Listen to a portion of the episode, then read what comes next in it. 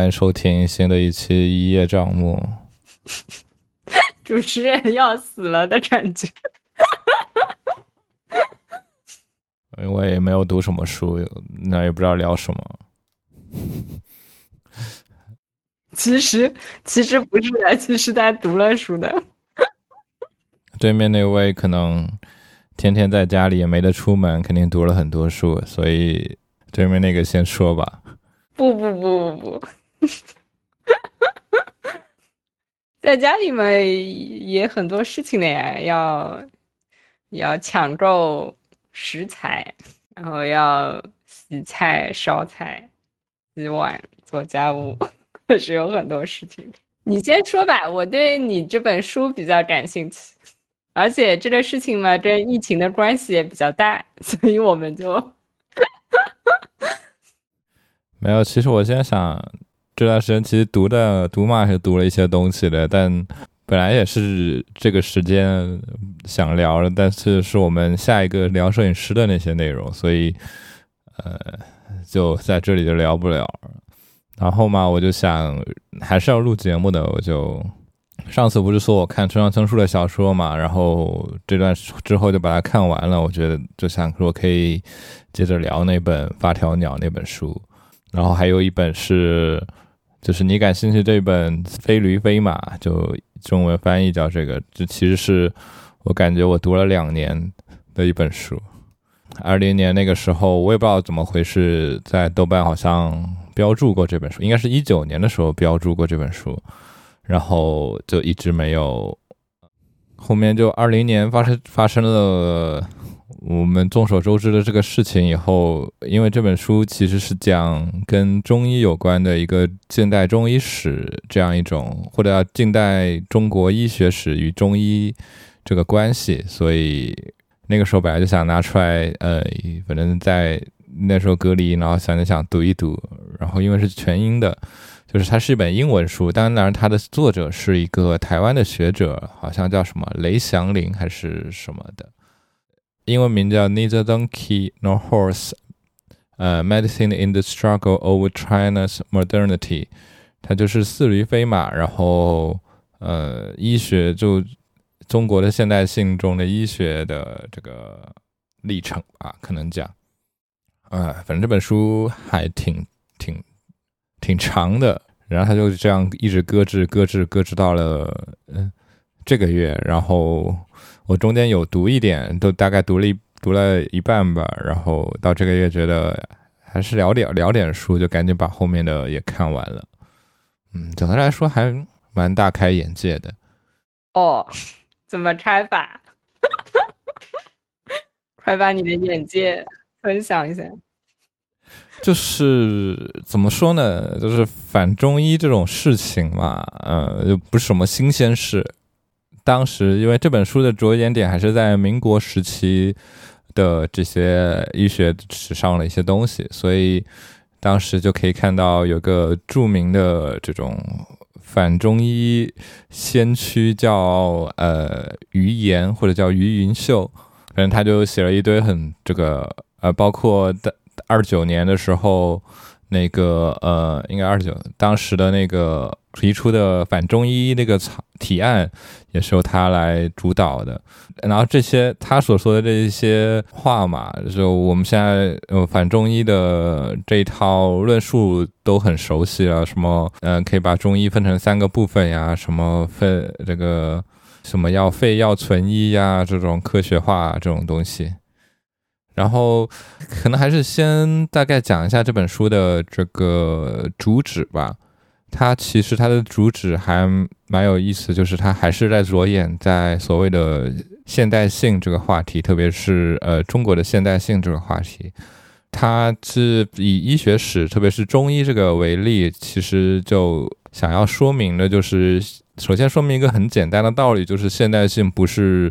一个模板的，就是我们。我们所谓的一定叫西化这种东西吧，就现现代性在不同的地区跟地方，它有它自己所谓不同的面相，特别是在中国，就是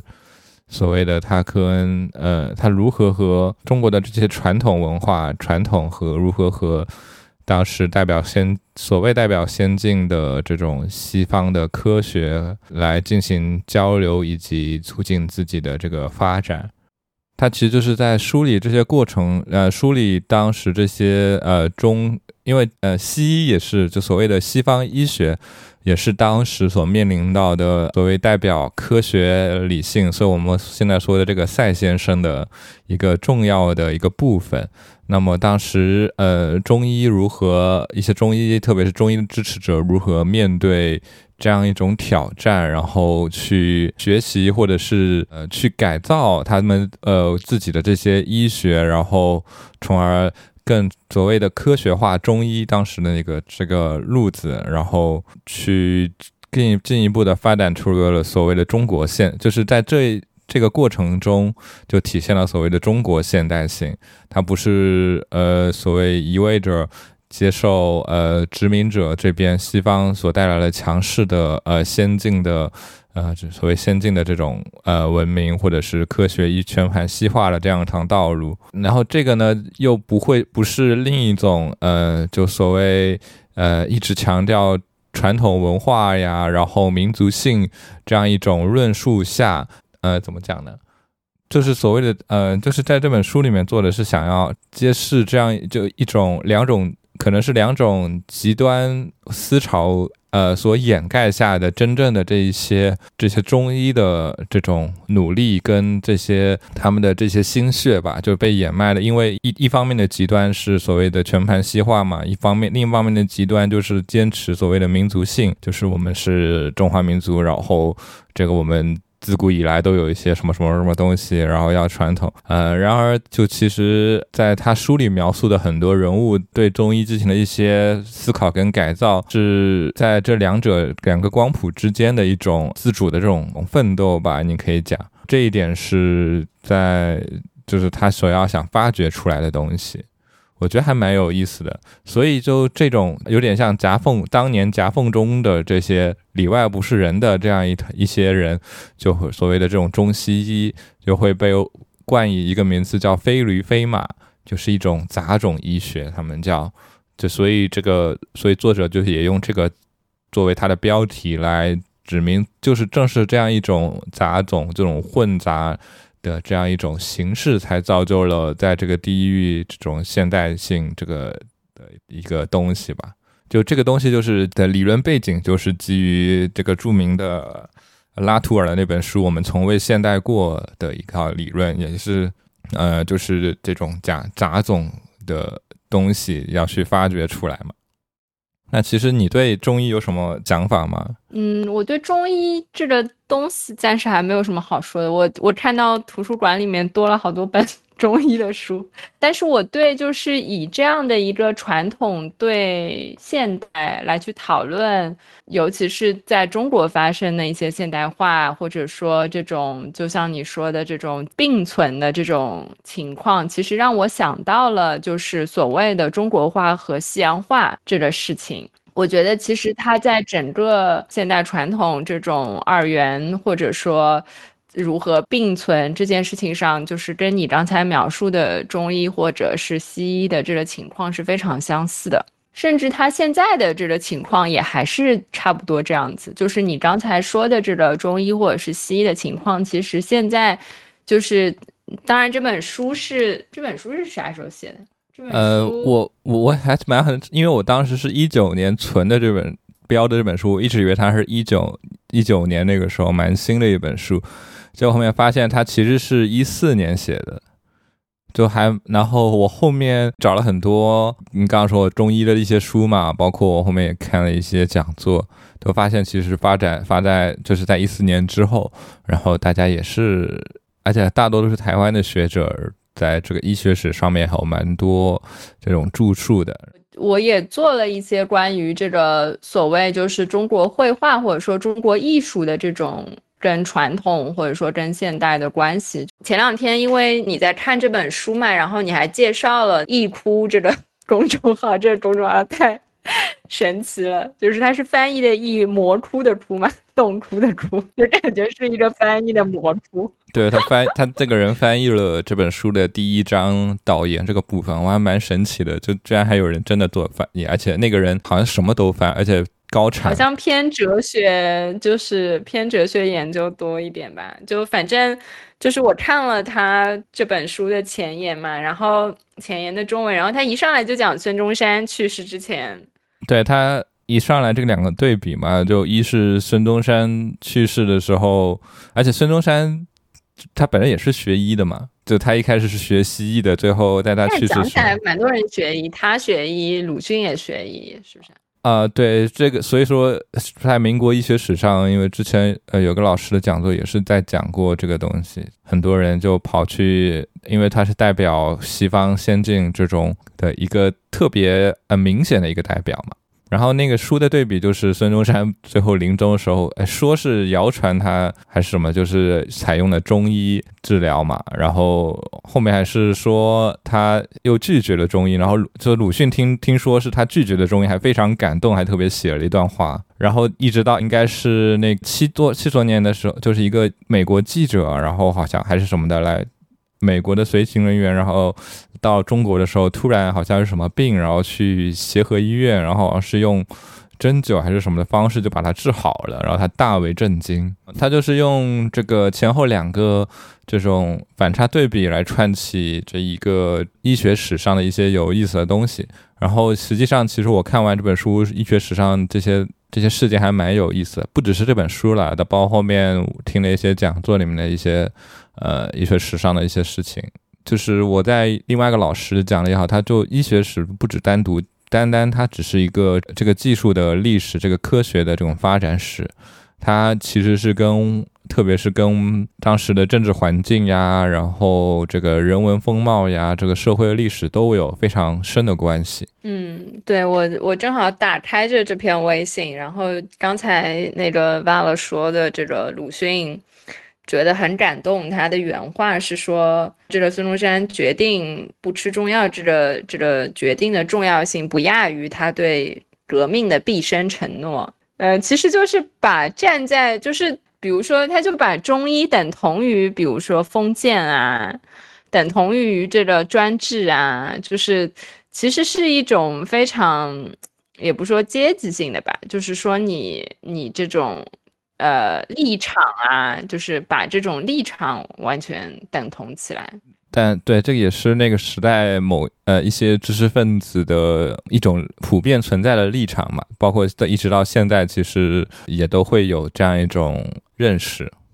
对，就是前面说这个绘画，我也有记，就是差不多也是民国初一九一八年，康有为在他的这个万木草堂藏画墓里面。写了一段话，前面嘛就是在说这个中国，反正从宋代开始，基本上就是抄以前的，也画不过以前的，就也画不过唐朝啊什么的。然后从宋代开始就每况愈下。然后他就讲到了郎世宁的这个山西法，啊，就是郎世宁学这个西方的画，就是郎世宁带来了这个西方的画法。然后他日当有合中西而成大家者，啊，他就是说这个。那这个画画呢，就是那这个中西各取所长，或者说博采众长。我觉得这个是在当时，比如说，因为当然戊戌变法失败啊，但是同时张之洞也提了中学为体，西学为用，就是那中国有好的东西，外国的好的东西也也学一学，那这样子才有出路。然后这康有为接着写，他说，呃，日本什么什么以以这个郎世宁为太祖以啊，这日本人这个画画已经。就是完全是这个以西方的这个为自己的这个组是老师了，那呃如人守旧不变，则中国化学应到灭绝。他说，如果中国人还是这个守旧，然后那中国化就没出路了。那国人岂无应绝之势，应运而兴，合中西而为化？半心纪元者，其在今乎？嗯，吾思望之。嗯，他其实就是在说提出这样的一个中西化学，呃，这个博采众长这样的一种期望啊。但是其实就像刚才就是 Val 在说，这个医学也是一样的，就其实极端的人还是比较多的，因为他的这个极端也不是从这种。可能是一种务实主义的考虑，而是一种就是意识形态斗争层面的这种考虑，就是中国传统是一点都不能留的，就是我如果留，我就。革命无法成功啊，就是类似孙中山那种，就或者说中国就是好的，就是不应该去用这个西方的东西，那就又是又是一部分，或者说还是有挺多人在当时也在写说这个中国话有中国话的这些，就是没有办法比较，或者说所谓的这种新，或者说旧。嗯，去去一味的求新，就是这也不是在我们的这个价值体系里面。就是我觉得它里面有很多，就是跟刚才说的这种医学上很互通的东西。对，这这里其实我感觉有极端，有有又有一点不是特别好，可能就是。两头嘛，因为他他引用了拉图尔的理论上也是说，在西方这种现代化的一直发展中，它其实是科学的发展中一直是塑造了两种对立，一种是科学，就是 science，一个是文化，然后就 culture，就是就相当于其实就是呃那种呃更传统的东西，在追求科学化的过程中，它就会呃漠视掉很多所谓的非科学的部分吧。到我们现在这个时候，可能听熟悉所谓后现代或者熟悉更后理论的一些呃人，已经觉得这是已经觉得这是就是呃正是非科学这些方面是一个已经是没有什么大惊小怪了。但可能在呃那个时候，还是所谓的，或者是我们拨回可能自己我们小时候的时候，大家都还是会觉得万物都要讲科学这样一套道理。关于科学这个名字的东西，是在我们的呃生活中是有非常重要的比例跟占据我们的思维方式的嘛？嗯，对，就是这种科学观的这种传播嘛，也是跟当时就是办新学。前段时间我也是看了这个《走向共和》这个电视剧嘛，然后这里面就是也比较详细的描写。当时等于是戊戌之后，这个光绪相当于被软禁，但是慈禧还是在尝试推行新政，然后主要是由袁世凯在天津尝试新政，然后尤其是办新学嘛。包括废除科举都是在那个时候发生的。那当时这个科举作为一个已经在中国千年的这样的一个人才选拔以及进入仕途的这样的一个制度，当时废除是一个相当于是非常惊天动地的举动。那他这样做其实就是好像觉得说传统的这个儒学只读四书五经已经没有办法去这个培养有竞争力的这个人才，没有办法所谓的办洋务呃。包括建铁路啊，然后包括办这个军事啊，然后练兵啊，等等等等，就是它整个这个心学里面，就可能包括医学啊，包括西洋化，就都跟其他的这个科学一起成为了这个中国学校或者说教育体制当中，就是一整块新的内容。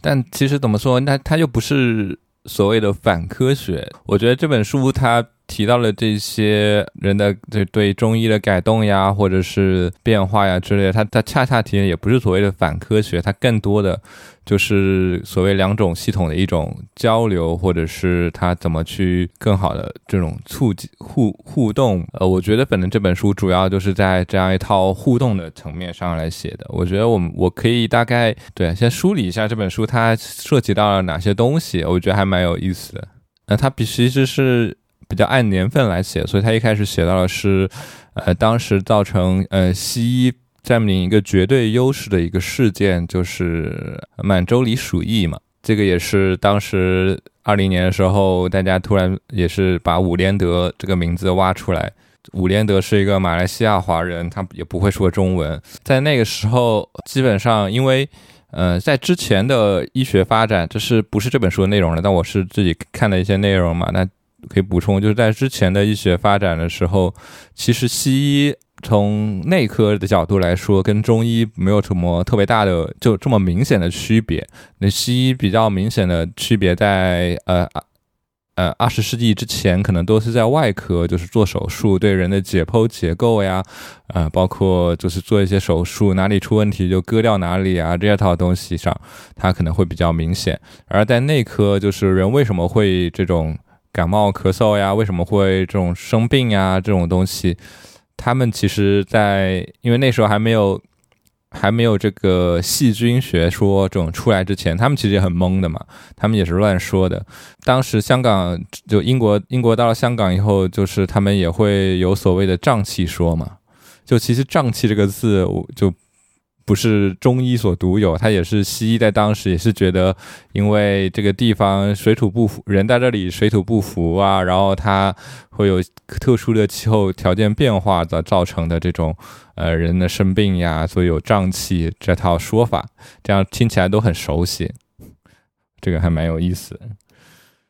所以，然然而满洲里就是细菌学说，然后发展以后嘛，然后在特别是应用在呃国内，就是应用在当时国内满洲里鼠疫这件事情，然后呃特别是伍连德呃发现了是肺鼠疫，这个就是通过空气传播，而且是由就所谓一个华人来主持主持了这一个防疫工作或者这套事情，然后特别显现出。一方面是其中的这种民族自信嘛，然后另一方面就是他所谓他是用一套西医的方式来去认识啊，然后去呃应对啊这种这这一场瘟疫，而不是传统，因为中医就这这个是嗯书里也写，中医在之前所谓的瘟疫这个概念是就。没有没有所谓的这个空气传播瘟疫这个这种概念，所谓的传染这个这一个概念，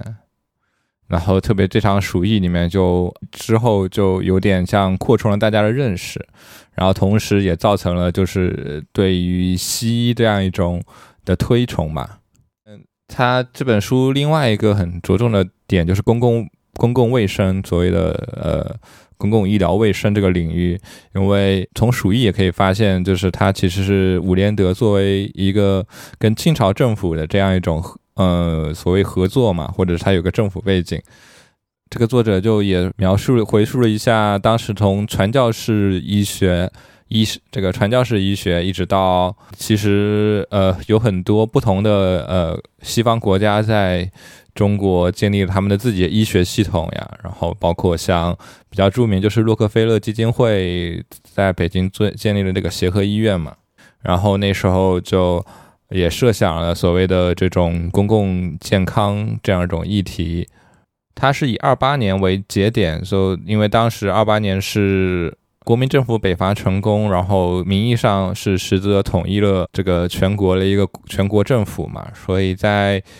在有一个全国政府，就是这种名义上这个整个全国政府之前，然后他就是梳理了一下两两方面的发展嘛，就刚刚讲的是西医的这个发展，就是他们会有一些医院呀、这个学校呀之类的，然后另一方面是中医们是如何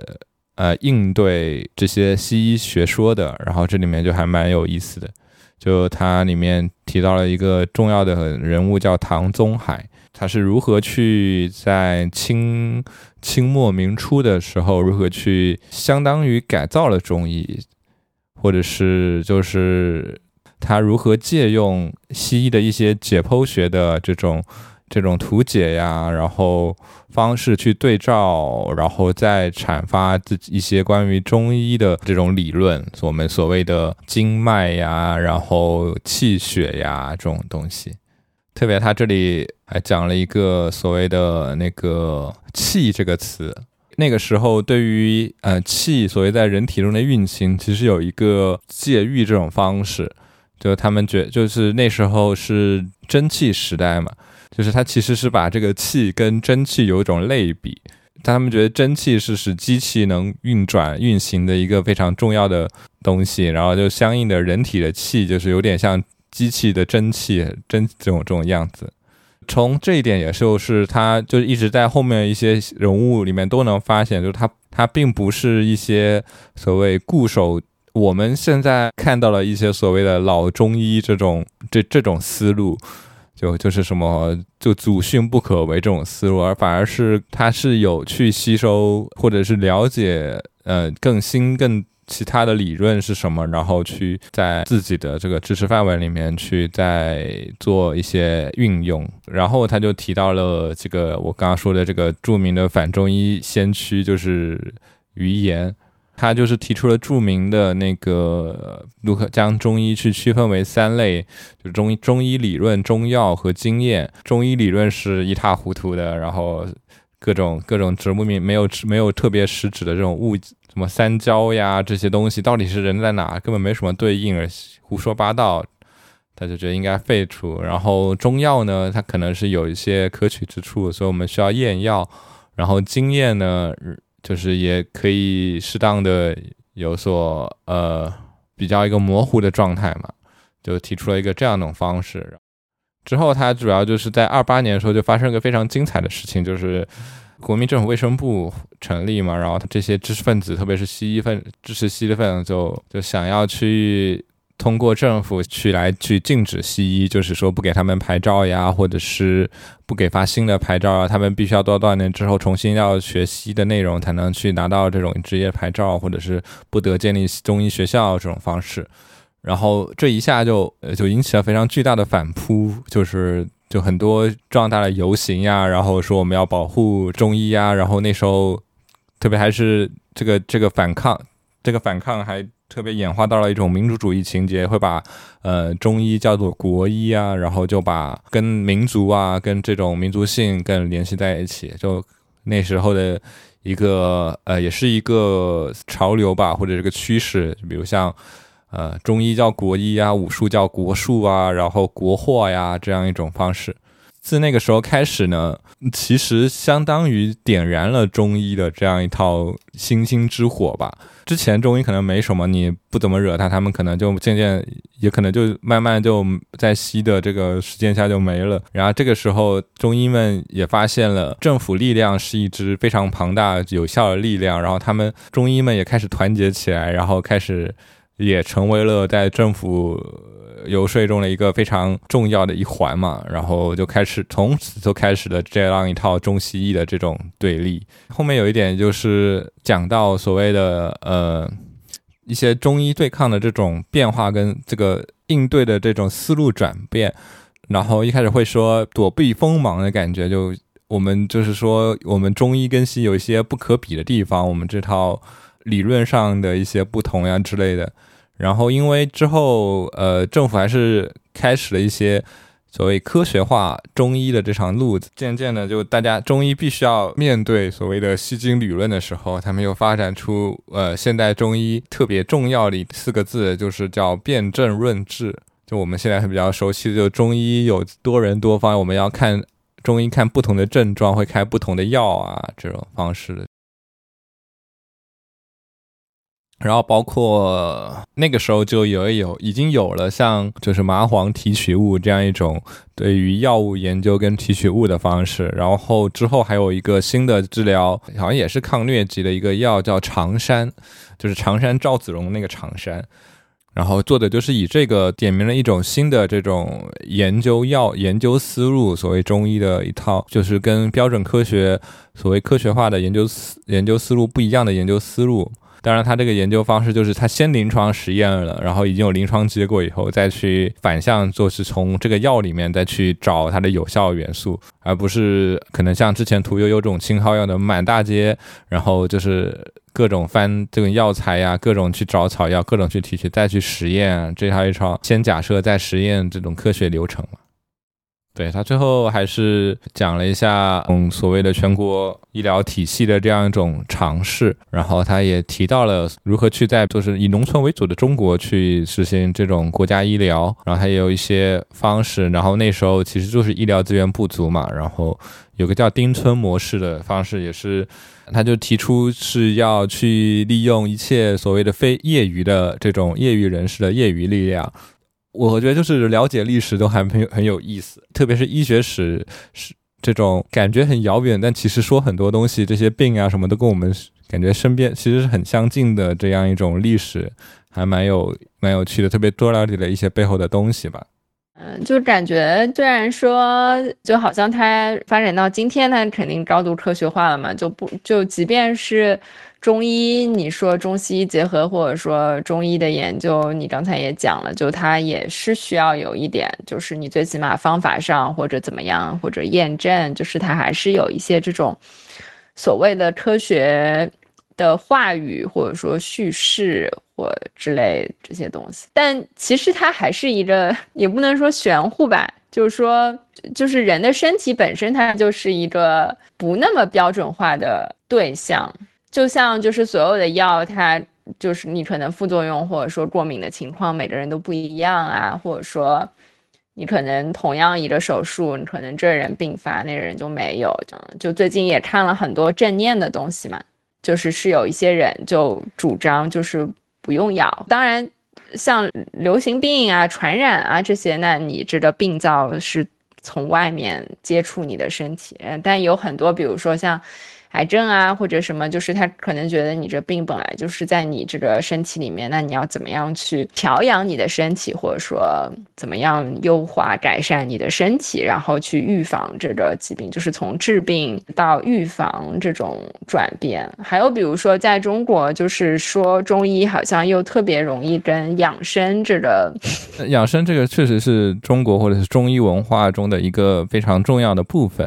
所以，呃，我之前我我看另一本，就是有人讲，就是其实所谓这个养生这一套东西，在某种程度上有帮助到所这个国民医疗中的所谓的预防这一个东西的一些东西吧，就是类似于把自己做好以后。大家的国民的健康度会有一有稍微有一些提升，而且你刚刚讲的预防也是他的书上讲到，刚才说的辨证论治嘛，就是因为细菌学的引引入以后，大家对于传染病的防治啊，或者它的缘由什么的，就已经有非常有效的了解了。在这点上，中医就很难去用他的所谓那那套东西去来做应对或跟他去竞争，所以就会采取了一种传染病的防疫那个预防的这一套流程，还是西医化的过西医化的过程。但是治疗的时候，我们就可以中西医就会有不同这样一套方式。或者到我们现在，其实经历的也是能看得比较明显，就是一切的所谓的防疫的解释，或者是一些防疫的东西的原理或机理，都是基于现代医学，就其实不能叫西医了，就是现代医学的这样一场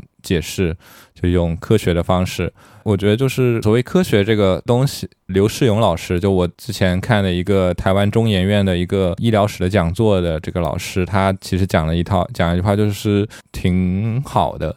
呃，就是说，科学其实是我们目前人类发展到现在为止，就是最有效的一套，或者是我们觉得最有效的一套认识世界的一套方式，一套思维方式。但它可能一百年前不是这样子的，可能一百年后的人们看到我们用科学这样的方式，也会觉得我们是在迷信，就是跟我们现在看。一百年前或两百年前的人用什么放血治疗呀这种东西的，或者是之前的人用这种拜神的方式祈求疾病一样的，就它都是一套思维方式，不断不断，它会有变化，跟那里面就涉及到非常不同的思维方式呀，不同的文化之间的一种交流、跟互动、跟促进、跟改变。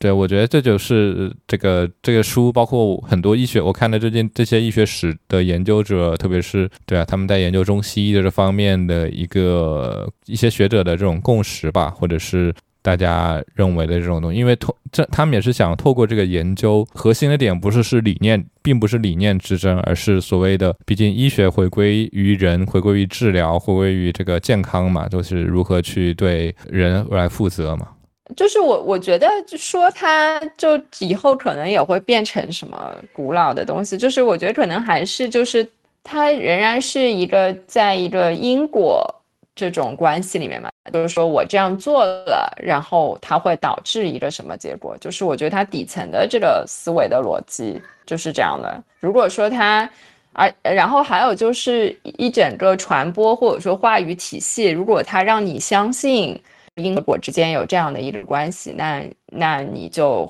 就会去改变你的行为嘛？就比如说，呃，这个卫生和健康之间的关系。之前在 B N A 工作的时候，我们开开馆的一个展览叫“设计的价值”，然后那里面有一张很早，好像也是二十世二十二十世纪初初年的一张，啊，反正还是三四十年代的一张海报，然后那个海报上面。是在做让大家勤洗手广告，他是这样说的：“他说，那你去看医生或者吃药，比你这个买块肥皂洗了手什么要贵多了。”他其实是在用这种价值的亏了，或者说你赚了这样子来去讲，就是来去其实是转变大家的生活习惯嘛。那以前也没有那么经常洗澡啊，然后也没有那么频繁的洗手啊，大家也不知道有细菌，光是就是让大家去。理解，因为他也看不到这个东西，就是光是让大家知道。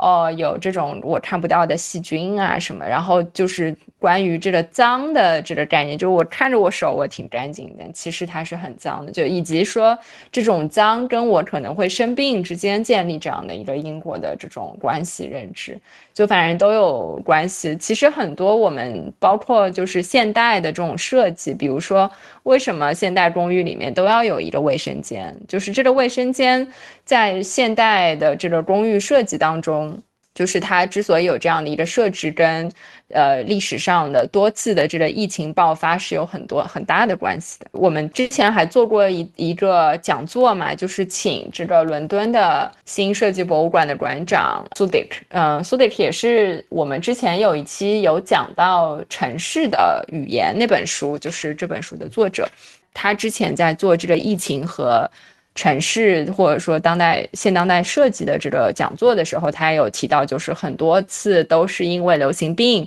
嗯，去改变了，比如说巴黎的这个地下下水道的系统，或者是呃，就是刚才提到的这种现代公寓里面这种标准化，你要有一个洗手洗手池，就是我不知道大家有没有。就是去想过为什么我家里一定要有一个洗手池，就是这个这个事情也是在现代化过程当中才去改变的，然后也是因为把它跟这个疾病传播联系起来，把这个卫生和健康之间的这个关系，呃，非常紧密的勾连起来之后，才发生的一系列的，就是我们生活上实际的变化。嗯，就是怎么说呢？其实现代所谓的现代，我们所认知到的一些东西，它并不是也没有很久，这只是一套我们认识的东西，我们还有很多都不了解。比如像刚刚讲的微生物，就细菌的发现或者细菌学说，到现在也就也可能不过就一百多年，发现病毒可能说更更短的时间，然后如何对它有。更是微生物这些东西如何有更多的研究，然后他们的学说可能也是一个比较新的东西，包括像我们现在对新冠病毒的了解，其实也不是非常了解嘛。这一套东西都是在一个不断的进一步的了解啊，跟修正的过程中嘛。所以其实更多的时候不是强调中西的对立，而是大家都是在一个现代医学这个体系下了。比如说，有时候也不能洗得太干净，对吧？就是丁香医生，反正三天两头发这发那。然后，比如说这两天他就是他也有几个讲这个微生物群，什么菌群，呃，就是敏感的部位我就不讲了，就讲说这个脸上，说我们脸上其实也有各种各样的菌，然后呢有一些健康的菌，然后有一些外来侵入的菌，反正就是脸不能洗太干净，然后也不能。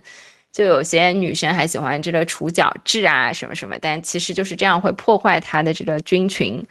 环境，然后就反而这个容易让皮肤老化啊什么什么，就是就这些这些学术这些东西其实也没有非常。近嘛，或包括有很多，就像比如当时抗生素刚出来的时候，大家就会觉得一定要消灭一切有害菌这种这种想法，一直到一直到最后如何与体内的微生物共同的生活，其实自己人体就是一个巨大的微生物群嘛，这样一种认识，然后你也不知道未来的发展以后，大家会有怎么样更更进一步或者更不一样的这样一种呃。认识嘛，我我感觉好，这些就是大家的认识是越来越走一种包容的方向去的吧。嗯，就是说，其实科学并不等于真理，就是科学呢，它它是有有体系的这个去认识或者说了解一些知识的一，就这么一个。一个怎么说呢？一种一种组织吧。然后它其实主要是就是怎么讲，就经得起验证的一套呃解释说明以及预测系统。讲穿了，其实就是对这个世界的一种描述、一种解释，带一点预测。那就是这里面它所谓的这种 testability，就是这种可验证性，它也可以被推翻嘛。反正如果我们看这个科学史，不断的就是啊出来一个东西，然后它可能在一定阶段，就像刚才爸爸说的。可能就是它在一定阶段里面，它确实你是验证出来都是这样子。然后可能你样本越来越大了，或者说这个时代本身也在发生变化，然后情况也在发生变化，然后慢慢慢这事儿就不是那样了。就 所以其实如果大家把这个科学当做一套话语或者说一套解释，那就。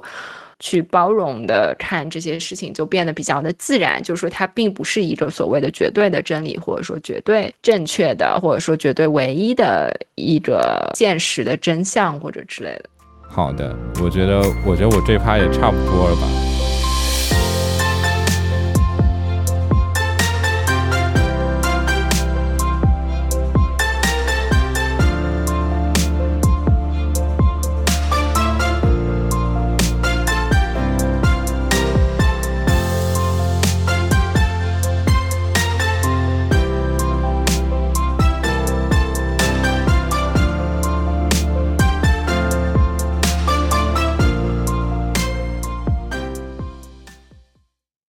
其实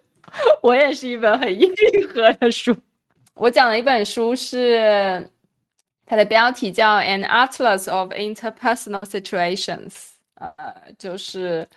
怎么讲呢？就是一对一的这种人际互动情景的一套科学分析吧。呃，所以其实它是蛮硬核的，就是它。而且它应该也是我读过的寥寥几本，就是完全是一本科研著作。就是它还，它还不像这个 Violet 可能。对它这这本书确实也是一个这个学术著作，它非常严格的学术，就非常标准的这种学术论述标准，就导言啊，然后分每个章节，每个章节引言，最后还有个结论，最后在最后一章再一个结论啊，就非常标准的学术著作的形式。对，然后我这本就是一本就是正儿八经的科研著作，就是他最后还搭出了一个模型，就是搭出了一个这种 interpersonal 的一个这种理论模型，然后他其实写了二十一个这个案例，然后就是我我本来其实觉得说，因为我我们我们最近因为做研究就就是有提到这个 socially engaged arts，就是所谓的社会参与型。艺术，呃，艺术、社会艺术这种，然后呢，他就经常会提到，就是艺术家会去创造一个 situation，就去创造一个情景，然后在这情景里面，大家可能会有，就是有一些 interaction，然后有一些，呃，然后这个，呃，之前呢，其实是从一本书找到了这本书，就是之前有这个 Pablo Helguera，就是他是这个 MoMA 原先。就他以前在摩马做过这个摩马的教育部的主主任，然后他自己也是一个社会参与的艺术家，就是一个 social artist，然后。他自己写了一本书，叫《Social Engaged Arts》，十个 Must Know 吧，好像是，就是反正就是关于这个这个社会参与型艺术的十个要点之类的。然后他在里面就提到，就在讲 situation 的时候，他要提到了这本书。然后我就一直觉得还蛮好奇的，那到底就是是哪些这个 situations，对吧？然后在这些 situations 里面，我们到底要注意什么？然后结果就没想到，就其实我读之前我不知道它是一个这么 hardcore 的书，就是我以为是一本。就是论述型的书，然后结果我靠，就是各种数字了，好吗？就直接就 game theory 的，就一上来就这个博弈论啊，然后什么各种这个四，就是画四个格子，然后在里面放数字啊，然后就是，然后我就动用了我毕生的数学功力啊，来看这个书，反正挺好的。就我一直也对 game theory 蛮感兴趣，就顺带还了解了一些 game theory 什么的。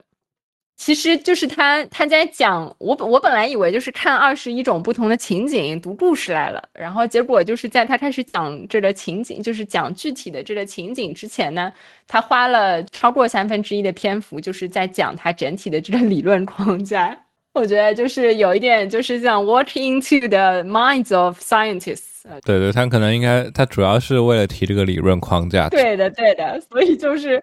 二十一个还是二十四个还是二十八个也没有那么要紧，就是他只是选了这些。那我介绍一下，嗯，他的这个理论其实是有一个前提的，就是说这个所谓的人和环境或者说人和社会的这种交互，这种 interdependence，就是在这种 interdependence 就相互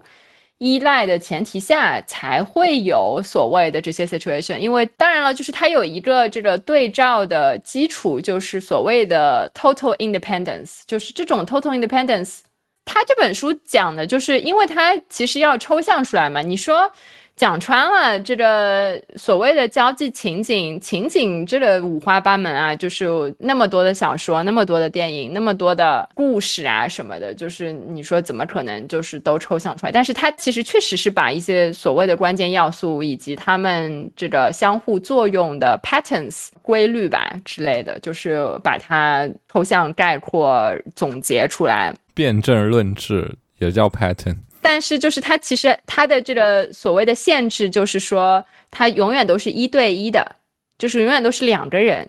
就这两个人可能比如说是恋人啊，或者说是雇主和雇员啊，或者是什么什么，因为就是里面可能会有不同的权利关系啊，可能就是有对称不对称，然后有怎么样，所以就是它它是以一种完全量化的方式去描述和分析这些一对一的这个交际情景的。嗯，然后他还有一个，他一上来就有两个公式，我也第一次，我觉得就是这也是我第一次就是看一个所谓的社会科学著作，就真的觉得它是一个数学书，就是 在我们人文科学领域，嗯，你真一般一般能看到的书都很少用量化分析这套模式。对对对，所以其实我觉得还特别有，就是特别有意思，就特别 refreshing，就。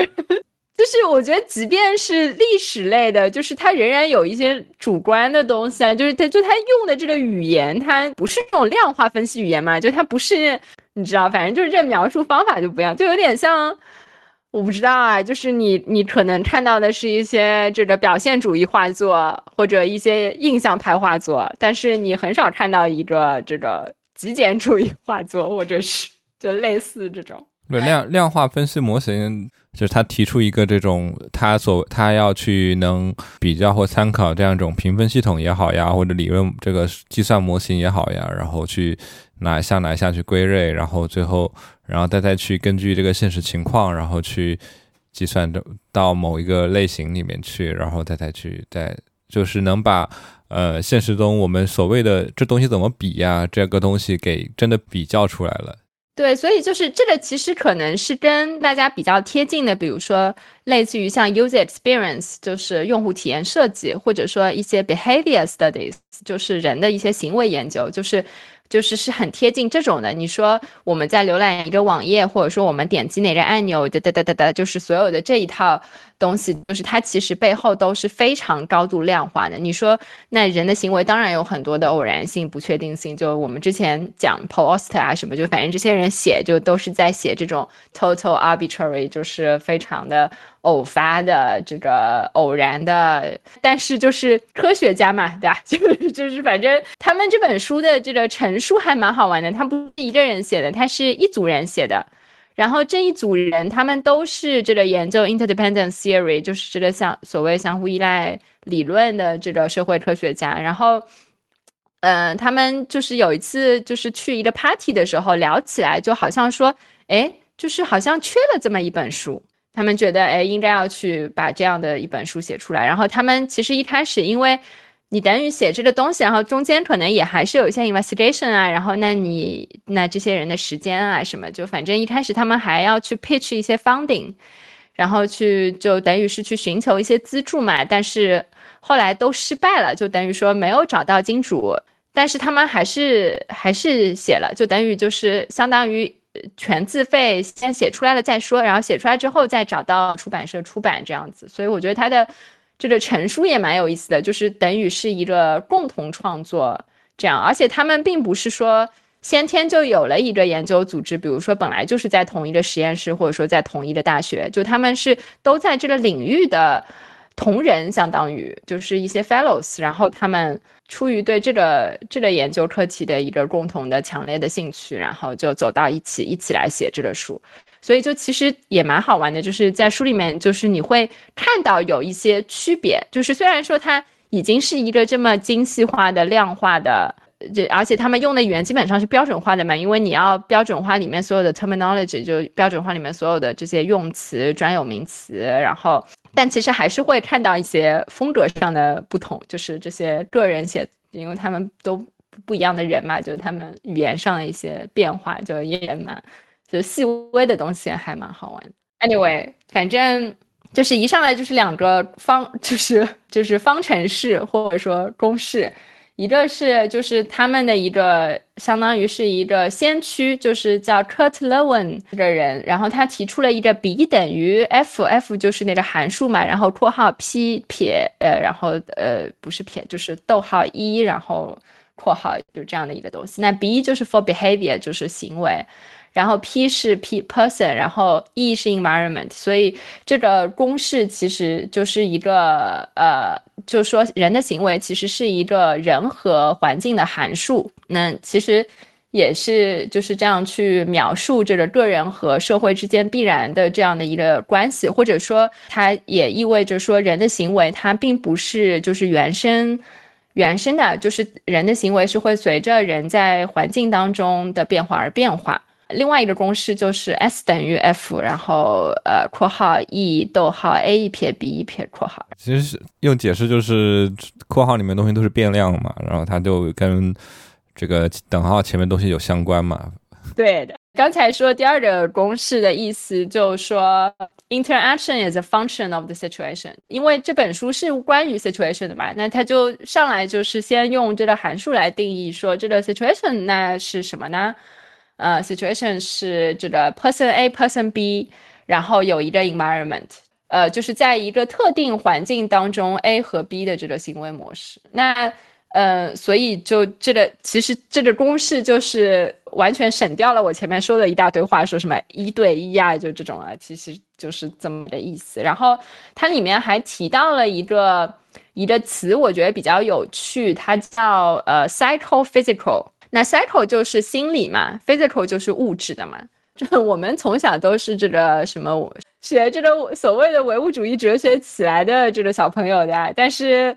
但其实我自己又是一个好像就是一直就 draw to 唯心主义，就我一直对唯心主义很感兴趣。反正 anyway，当然也是很辩证的，就是说我们所体会到的人所能感受到的，就是所能认知的这种 situations，它。它的就是它也并不存在一个说纯然客观的 real situation，就是这种真实性放在每一个人身上，它其实就是一个 psy 呃 psycho physical 的叠加，就是说它既是所谓的客观的物理的，然后它同时又是心理的，所以就是很多这个 psychological factors，尤其是当你和另外一个人在一起嘛，就是两个人之间的这种心理上的。各种各样的变量博弈，就是也会导致你行为上的不同。然后还有就是这个 environment，就是这个 situ，就是实际的这种 situation。比比如说，在一个市场里面，你问一个人买东西，和现在比如说我们居家隔离，然后你问邻居买东西，就是 就是在我哎，我就马上举出了一个例子。然后 anyway，心理的这种。呃，这个所谓的这种呃因素，其实当然有各种各样的。就是底层的来说，每个人都有自己的 needs，就是都有我们的需求。然后每个人都有自己的能力，就是都有 abilities。然后同时呢，我们还有就是各自的期待 expectation，以及这个这个期待要如何满足，就是怎么样去衡量这 satisfaction，就是。就是满足，所以就是需求、呃能力，然后期望和满足，就是这个，呃是是是所谓的 psychological factor，或者说他在这里，因为后面就是都是在说 people 嘛，就是用 people 这个词，那他这里就提出了一个所谓叫 social people factor，呃 social person factor，就是说，呃每个人就是他在独处的时候，他可能有一些特质，但是当他就是在需要跟另外一个人去交互的时候，他其实有一个，就是他们叫 social person，就是这个人的所谓的社交社交属性。嗯，那其实这本书就是在把它从博弈论这样的一个呃研究领域扩展到一个更广泛的，就是人际交往情景的这个分析当中。所以我们刚才提到的，比如说考虑结果。然后个人可能采取的行为，然后以及比如说，那你怎么知道对方会怎么样呢？就是这个还取决于情报或者说信息，就 information。然后，嗯，还有就是这个，呃，他有提到一个叫 balance，嗯，就是在这个所谓的平衡平衡这个维度里面，就还有就是对称以及不对称。那有时候就是会变成单边关系，就是说一方对另一方毫无影响，呃，但是一方对一方的影响是决定性的。所以刚才提到的这个成果、行为、信息，还有这个平对称不对称，就这这这四个是。呃，他就是在这个书里面，他们有提到的所谓的这个 interdependence 相互依赖的这个四个主要的维度，还有就是三种模式，嗯，所谓的三种模式就是协作型的模式，嗯，就是所谓的从 meanness to weakness，就是说我作为一个独立的人，那你怎么样我也无所谓，我怎么样你也无所谓，然后到。说我们两个人是协调同步的，比如说我跟忘了要要录这个播客，那我们要协调时间，那我们可能比如说有一些很细小的选择，比如说那我今天晚上，哎，本来可以听罗大佑的演唱会，是不是？然后我就没有去听罗大佑的演唱会，那。为什么做出这这个选择呢？就是就是这是我们共同约好的这个播客，然后我也在可能我整体的满意度上面，我可能会因为罗大佑没有听成减分，但是我因为录了这播客就加分这样子，然后最后就是，对，所以就是在这个书里面，其实所有的这些决策都有被量化的以分数的形式。我们前面最早讲这 satisfaction 就是满意度是按照比如说加四分、加五分或者说减一分这样子来的。除了 cooperative 就是这种协作型的关系之外，还有就是 competitive 竞争型的关系，还有一种是 individualistic，就是他们的相关度不会那么高，就是独立性比较强的。嗯，就是这是三种模式。呃，然后还有 three characters，它是有不同的这种呃场景的类型。就是怎么去衡量这些场景的类型？那第一种就是看它的这个 inter interdependence 的这个程度有多少，就是两个人相互依赖程度有多少。还是如果说我们就是依赖很强，就是哎，我我觉得是一定要来录这个博客，就是它是一个 high high inter interdependence，呃，而且就是说。如果只有一个人，那就录不成。那它是一个比比较高的一个相互依赖度，然后还有一些可能就是比较低的相互依赖度啊。那邻居说哦要卖一个番茄，那我可买可不买嘛，就是这是一个衡量点。然后第二个就是说，那你到底是协作型的，还是说相互矛盾的？就是它其实是取决于你们的利益利益相关。那你到底是利益正相关，还是利益负相关？然后还有还有一些时候是悖论的，就是两个人，比如说当他们形成一个策略组合的时候，既有好处又有坏处，就是这种时候就是一个 dilemma，嗯，一个悖论就会一个两难境地就会产生，就是这个其实是取决于所谓的正相关或者是负相关的这种利益，就是所谓的利益 interest，或者说其实它也是一种成果的，就是衡量成果的一个标尺。嗯，然后最后就是相互依赖，就是相互依赖的这种模式。嗯，它有一些基本的模式，比如说我刚才提到的这个买卖交易 （exchange），它是一个模式，就是相当于是我们都要付出一些东西，但是我们也都得到一些东西，而且就是我们得到东西跟我付出东西就都是我的需求。然后还有一种，比如说是 coordination，然后可能还有 both，就可能就是它在一个模式里面，它既有一点这个成分，又有一点那个成分，这个就是相互依赖的这个类型。嗯，然后还有就是四种嗯策略的条件，就是说，哎，我们前面有提到说行为或者是策略，那这些行为和策略到底取决于哪些东西呢？呃，大概就是 what who when how 啊，就是什么谁什么时候以及怎么样。然后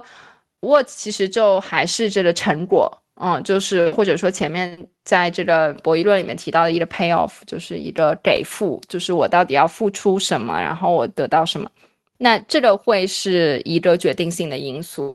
然后第二个就是呃 person factors，就是那就是个体性的一一个差异，而且这个个体性的差异就是他的这个 social person，就是他 out，就是他他跟对方跟对方之间的这个表现出来的这个个性或者说。呃，特征是怎么样的？那它有一呃，然后它它也有一些，比如说它有一些 basic 的 character，就是可能是这个人的一些基础特质不太会变化的，然后还有一些可能是变化比较大，比如说什么人的有时候情绪也会影响啊，怎会有一些易更易变性的因素。那这个就是 who 的部分，人的部分，然后还有就是时间，就是有时候在这个情景里面，双方是要同时做出反应的，就是它是 simultaneity 的。然后还有一种时候呢，它可以有有一点时间，那它就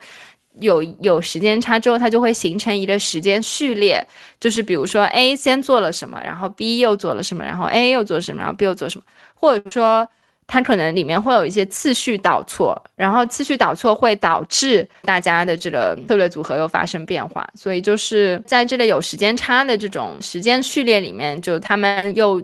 设计研究出了一个研究工具，叫 transition list，就是我们刚才的这个田字格是一种分析方法嘛，就是 A 分析两方的这个行为，然后打分这样子，然后那你就会知道，就是每一个这个田字格其实它都会引到引导出一个纳什均衡，就是它都会有一个。可能双方得出的一一个所谓的对自己的最优解，但是这个情况是一个 simultaneous，就是同时性的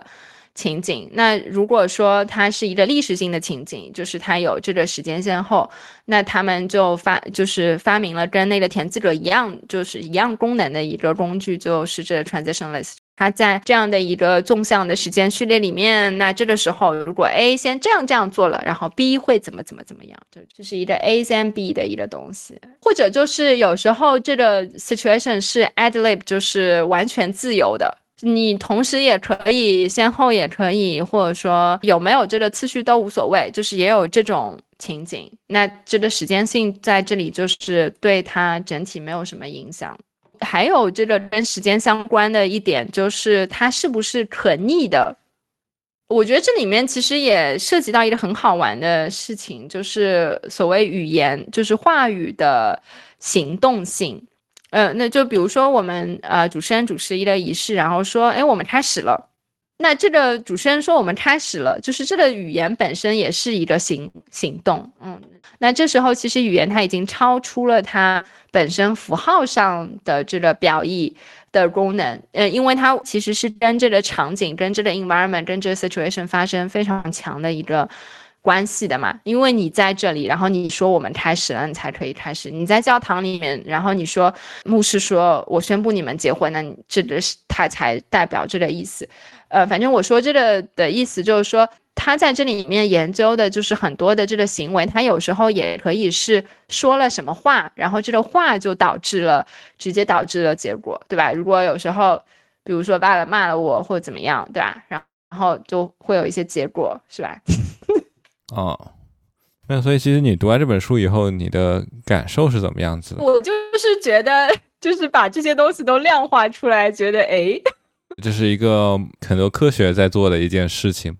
包括呃，如何用概率去模拟人人的思维模式，就所谓的人工智能这一套东西，它可能这套呃，这个也是某一种人的情感交流方式，然后如何去用数学模型去来描述它嘛？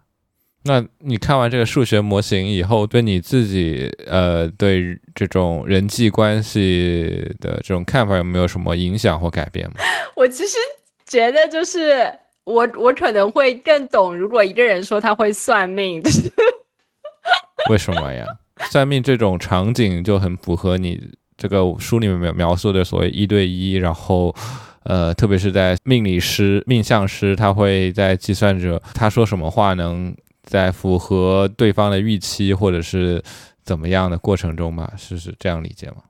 对，就是刚才其实讲这个四个条件，最后一个就是那个号还没讲嘛，就正好跟这个算命也是有关系。就是说，它其实这个两个人两方之间的这个 information 和 communication 是非常重要的。所谓知己知彼，百战不殆嘛，就是我怎么知道对方会怎么样？我里面有一个 prediction，我对他的行为有一个预判，然后这个预判。如果说基于哒哒哒哒哒，前面讲了很多很多的变量，讲了很多很多的这个维度，那如果考虑到所有的这些，那我我得出的这个结论可能就是就是 highly probable，大概率就是这样子。一般来说也有三种不同的情景嘛，一种就是两个人对对方就一无所知，嗯，还有一种就是不完整，还有一种是完全透明，或者说在完全透明透明里面还有一种就是说我是。你先知道我，然后我又完全知道你，他可能有 take turns，就是他有先后。比如说这个算命的人，就是算命的人，可能很有可能就是，我觉得他就很像是这本书的作者的感觉。但是他的模型，就是因为我前面其实都还是在讲他最开始就是这理论框架里面涉及到哪些变量，要考虑哪些问题嘛，就是我我都还没有开始讲他其实这个所谓的研究成果，就是他最后得出了三个 control。后面就是，其实他他的所谓的这二十一个案例，其实是二十一个 patterns，就是是二十一套规则或者说规律，就是说两个人只要你把它放到这种 situation 里面。只要他们，只要他们是这样的，就它是一个 typical 抽象出来的一个典型化的情景。就比如说像囚徒困境，那不管是谁，就是他到了这样的情境里面，他大概率他就是选到了那个选择，是这样子的一个所谓的规律化或者说典型化这样子。那我在想，就是一个算命先生，那他阅人无数，就是就是他他很有可能。比如说，他心里就有各种各样的一套公式，是不是？然后说啊，来了一个三十多岁单身女人，然后他可能最有可能关心的是哪些哪些哪些事情，然后他最可能就是在哪些哪些哪些情景里面，然后他可能会问你几个问题，然后这些问题就是在不断的缩小一些他的这个计算范围，然后最后他就输出给你一个对应的结论，这样子。那我顺顺着就先把这个 control 讲完吧，虽然也还是好像有点枯燥。它其实是把刚才讲的所有的这些维度，然后压缩到了三个这个压缩袋里面去。就是你可以想象啊，就有三个抽屉，然后你这就是拿着这三个抽屉，你就可以当这个算命先生。那第一个抽屉就是它叫 bilateral actor control，就是说。嗯，呃，所谓的这个控，那它就是一个控制嘛，就这控制的这个开关是双方都有的，也就是说，我对你，你对我，就是在这个情境里面，它有一个田字格，它有一套分数，然后有一个叫 mutual partner control，就是说这种影响是在双方都改变，就是双方都产生的影响。前面说的其实还是单向的，但是是双向的单向。但这时候就是同时双向的时候会怎么样？那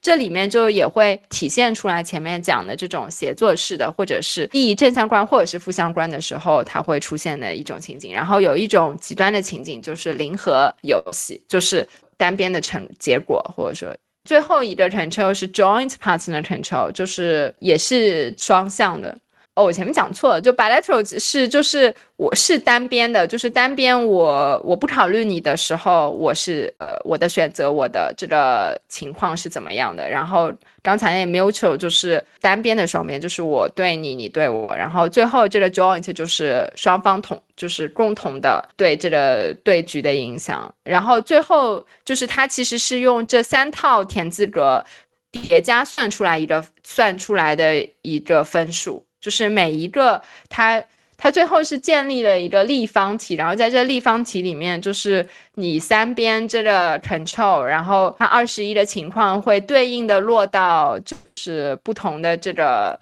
程度里面。Anyway，我觉得其实就是你说就了解了一些 patterns 嘛，那可能平时你也会就是对一些情景有一些判断，比如说你在跟一个同事一起讲的时候。就是你肯定，就是你是直觉式的，你会觉得，哎，比如说同事要让你帮他一个忙，那这时候你就会想他怎么样，我怎么样，然后等等等等，就这里面可能是一种交换啊，或者是什么，然后可能就是每一个人的模式也不太一样。比如说有一些人他可能就人比较好啊，然后他可能就天生是一种协作或者说 share 的，然后可能有一些人他天生就比较小心眼啊，然后他可能就自防卫意识比较强啊，然后他可能就会更往竞争那边去，就是了解这些还是。对你，就是你，你可能就是因为还是回到前面说的嘛，就科学它仍然是这样的一套解释、说明和预测的一一套一套一套说一套说法嘛，所以就是，那你这样子可能就把平时只是好像哎零点零零零一秒做出的一个判断，就是把它拆开来，然后把它展开。然后意识到哦，在这个过程里面，其实我考虑，就其实是要考虑这些、这些、这些。然后其实，呃，其实是这么考虑这些、这些、这些的。然后如果不这样子的话，还可以有什么样的选择性？其实这样子也是蛮好，因为有时候我们，尤其是可能在亲密关系里面，就是大家都会非常直觉式的，就是很快的，哎，那我就是这样子的，就是或者说。呃，然后可能往往是回过头来哦，大家再去 negotiate，再去协商啊，怎么样？呃，但其实如果说在做出那个选择或者说行动之前，哎，就想一想这个情况，然后多想一想，哦，对方是什么样，我们一起在这个里面是什么样，我对他什么样，他对我什么样的，对，然后可能就会有一个比较。缓和的，大家都开心一些的 outcome。我觉得这是理想情况了。那很多时候，这些研究当然一部分的作用是为了想要去指导生活，或者是改善大家的生活嘛。哎，其实就拿呃篮球举例嘛，就很多时候。呃，我们也知道这一些篮球上它有很多，特别是现在篮球它有很多规范，有很多所谓理论分析啊，怎么做。但是，比如生活，就像你在球场上，那么你是很多时候是呃所谓的。这种高速反应啊，你也是有所谓的这种，只只能给你这么点时间去思考，很多时候是身体跟经验相互的这种呃反应，所以可能当下很多时候当下就只是靠你的身体跟经验或者这样一种做的一个反应，所以这些理论它其实从一定程度从一个角度来说，它是为了更多的去帮助你的经验的形成嘛，就跟在于你有一套这种。解释模型去来回顾你的行为，或者是这个事件之后，就像，呃，比赛后你跟着教练啊，跟着这些录像分析师，然后去看你的这种行为，然后你就要怎么做，然后怎么的，然后他可能会指导你，就是在之后的进程中会需要怎么怎么样。对我觉得这是这些所谓博弈论也好，这种经济概率论也好，他们呃用这套模型，它也是为了。呃，很多时候去试探或者去积累这些经验，因为这就是跟之之前聊的科学一样，他们它不是一套就空洞的抽象的理论嘛，它是需要在现实中去进行它的实践的，就像医学一样。对对对对对，就是它其实是蛮神奇的，就是说，就有点像哲学里面说所谓的这个经验经验主义。跟所谓的理性主义，虽然说历史上这些学说可能都有极强的对立啊，然后有各自的极端啊，但其实，在实际生活里面，你也不可能说脱离经验去谈纯理性。就是那你的原始数据怎么来？你的这个所有的这些 test 怎么来，对吧？就是。那你怎么样去说这个两个理性人，就是这这这就是理性的，那人家偏偏就喜欢输呢？就是就是理性没有办法脱离经验，然后你说经验里面完全没有理性吗？就是说，如果说纯粹谈什么感受力呀，然后谈什么，就是这这这这暂时不讨论，但就是说，嗯，在所谓的这经验主义里面，就是那这些经验本身也包含了，就是。就是人的这种理性思考能力或者是什么的，就是就是这种结合吧。也就是说，那我们一方面在体验、在经历，然后你去积累它的时候，你也有反思，然后有 critical，有 critical thinking，然后你去 review，然后去回顾它，然后分析，然后，呃，然后可能你再去再去积累，再去试，就是科学就是这这么回事，是不是？这这就是辩证唯物主义啊！经验是基础，然后经过理性抽象，然后得着真知，然后实践。真理是相对的嘛，没有绝对真理。所有所有高中哲学学的都是这一套东西嘛？我不知道现在的课本有没有变化，有可能。这个我也没想到，大家都聊这么科学的东西，而且都没控制好时间。那我们这一期就到这里吧，大家下期再见，拜拜，拜拜。